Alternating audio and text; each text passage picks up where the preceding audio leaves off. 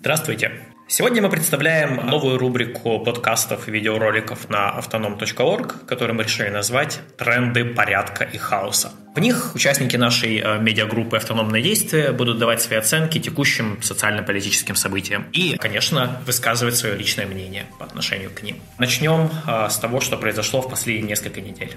Во-первых, длинные майские каникулы. Выходные любят все, но это продление майских праздников мало кому пришлось по душе. Опостылевшая всем борьба с ковидом продолжается, люди боятся за свои рабочие места, а также боятся нового локдауна. На самом деле в России дела еще не так плохи. В Индии ежедневно умирают тысячи человек из-за пандемии. Половина Европы, если не на карантине, то только из него выходит. Москва сейчас, надо сказать, это один из самых вакцинированных от ковида а, городов на планете, но даже мэр Собянин, патентованный борец с пандемией, привил пока примерно 7 7% столичного населения. То есть, как пел Егор Летов, похоже, что это надолго.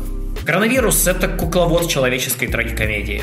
Вместо реального международного сотрудничества государства меряются понтами, у кого вакцина забористее. Главным средством против пандемии почему-то признали максимально абсурдные ограничения, и вышестоящий просто пытается отыграться на нижестоящих. И вот Владимир Путин приказал ввести нерабочие дни с сохранением заработной платы. А с чего господин президент решил, что у частного бизнеса, который только сейчас отряхивается от 2020 года, вообще есть средства платить людям зарплату за время простоя? Что сделают коммерсанты? Правильно, просто не заплатят за вынужденные каникулы.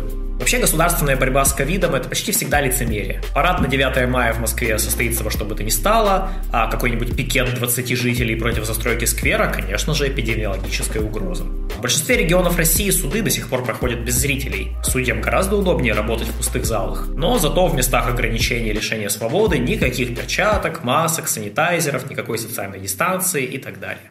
Второй пункт нашей сегодняшней э, повестки – это, конечно же, обострение на Донбассе. Кто первый начал войска России, Украины или донбасские сепаратисты, сейчас уже не разберешь. Любая война – это не только боевые действия, но и потоки дезинформации ситуация накалена, война с Украиной уже совсем не фантастический сценарий. Сколько российских войск сейчас на границе с Украиной не совсем понятно, но то, что по телевизору после пятилетнего перерыва вновь появились передачи о русскоязычном Донбассе, недобрый знак. У Путина, конечно, не дрогнет рука ввязаться в войну, но складывается впечатление, что это какой-то не совсем его сценарий. Сейчас не 2014 год с милитаристическим угаром, и россиян, как кажется, куда больше волнует не судьба Донецка и Луганска, а то, что правительство запретило отдыхать в Анталии из-за ковида. Ну, разумеется, после того, как Турция продала Украине боевые беспилотники. В 2014 году Украина защитилась от российских войск де-факто только силами добровольческих батальонов. С тех пор украинская армия только усилилась, а антироссийские настроения в Украине только ужесточились. Но решения российских властей не всегда логичные, так что пока существует некоторая опасная неопределенность.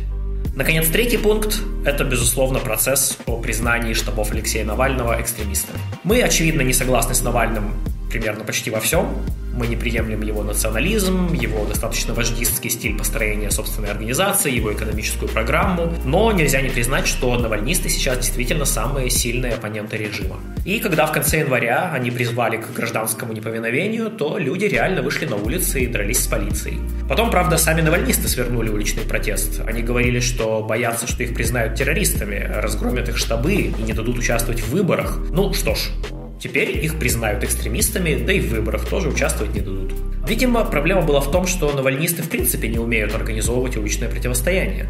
Зимние протесты не свернули во многом потому, что боялись, что уличная стихия – это не их история. И на передний план в противостоянии с ментами вполне могли бы выйти совсем другие люди. Но проигрывают они все равно.